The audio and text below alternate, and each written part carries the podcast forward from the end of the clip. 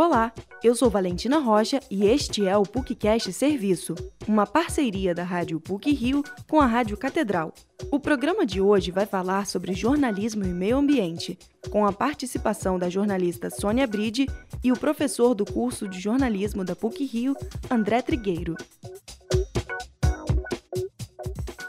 Em 5 de junho de 2022, o indigenista brasileiro Bruno Pereira e o jornalista britânico Don Phillips foram assassinados durante uma viagem ao Vale do Javari, na floresta amazônica. O crime, que ainda não teve solução um ano depois, continua sob investigação. De acordo com o Ibama, atualmente, parte dos principais pontos de garimpo que ocupam a maior floresta do mundo são dominados pelo crime organizado. O documentário Vale dos Isolados, o assassinato de Bruno e Dom, dirigido pela jornalista Sônia Bride e lançado no início deste mês, detalha as circunstâncias da morte do jornalista e do indigenista, mostrando os últimos passos deles antes do crime que chocou a comunidade internacional. O filme, de uma hora e meia, revela cenas inéditas do garimpo na terra indígena, localizada nos municípios de Atalaia do Norte e Guajará, no oeste do estado do Amazonas. O professor do curso de jornalismo da PUC Rio, André Trigueiro, recebeu a jornalista Sônia Bride em uma aula aberta para um debate sobre jornalismo e meio ambiente.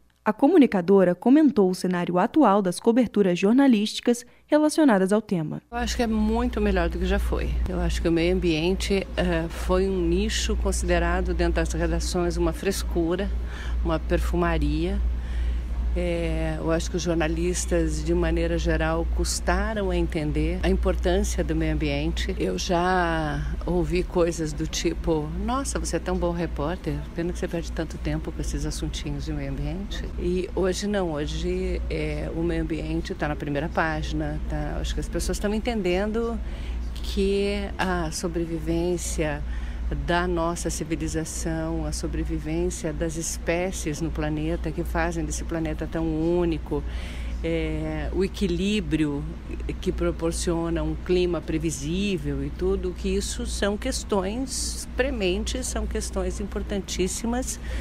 E, e, e, cada vez mais isso é percebido pelo jornalismo. Ainda está longe de ser o ideal, eu acho, a cobertura de meio ambiente, mas está avançando. Especializado em cobertura sobre o meio ambiente, André Trigueiro também faz uma análise sobre o jornalismo ambiental. A gente experimenta uma crise ambiental sem precedente na história da humanidade que atinge indistintamente hemisfério norte, hemisfério sul, ricos e pobres. A crise climática à frente disso impondo enormes problemas socioambientais. Então, se o jornalismo se propõe a trazer na forma de notícia assuntos de interesse público, não pode se omitir em relação a esse conjunto de temas que impreterivelmente tem que estar no radar do jornalista no século XXI. O Marco Temporal das Terras Indígenas é uma das atuais propostas que tramitam no Senado. O projeto de lei 490-07 visa implementar uma nova política sobre a demarcação das terras e busca designar aos indígenas apenas territórios já tradicionalmente ocupados desde 5 de outubro de 1988, data em que foi promulgada a Constituição Federal, ainda em vigor. A jornalista Sônia Bride faz uma análise sobre o projeto de lei. O marco temporal, ele diz que os indígenas não são cidadãos como os outros, que, portanto, têm um prazo para perderem os seus direitos. Estão aqui há 15 mil anos, mas qualquer branco que fica 5 anos numa terra tem mais direito do que o indígena que está lá há 15 mil anos. Eu acho que, do ponto de vista dos direitos humanos, é horrível, vai ter um impacto absurdo para os indígenas, mas vai ter um impacto para todos nós, porque é, é, é uma questão de dar direito de grilagem sobre as terras indígenas indígenas. É um retrocesso sem precedentes na história do Brasil e numa democracia você vê uma coisa dessas acontecendo é completamente imperdoável, é inaceitável e imperdoável. O documentário Vale dos Isolados, o assassinato de Bruno e Dom, está disponível na plataforma de streaming Globoplay e no YouTube.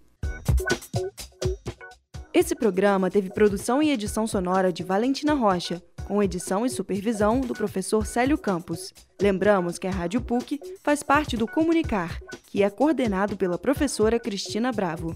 Voltamos na próxima sexta-feira. Até lá!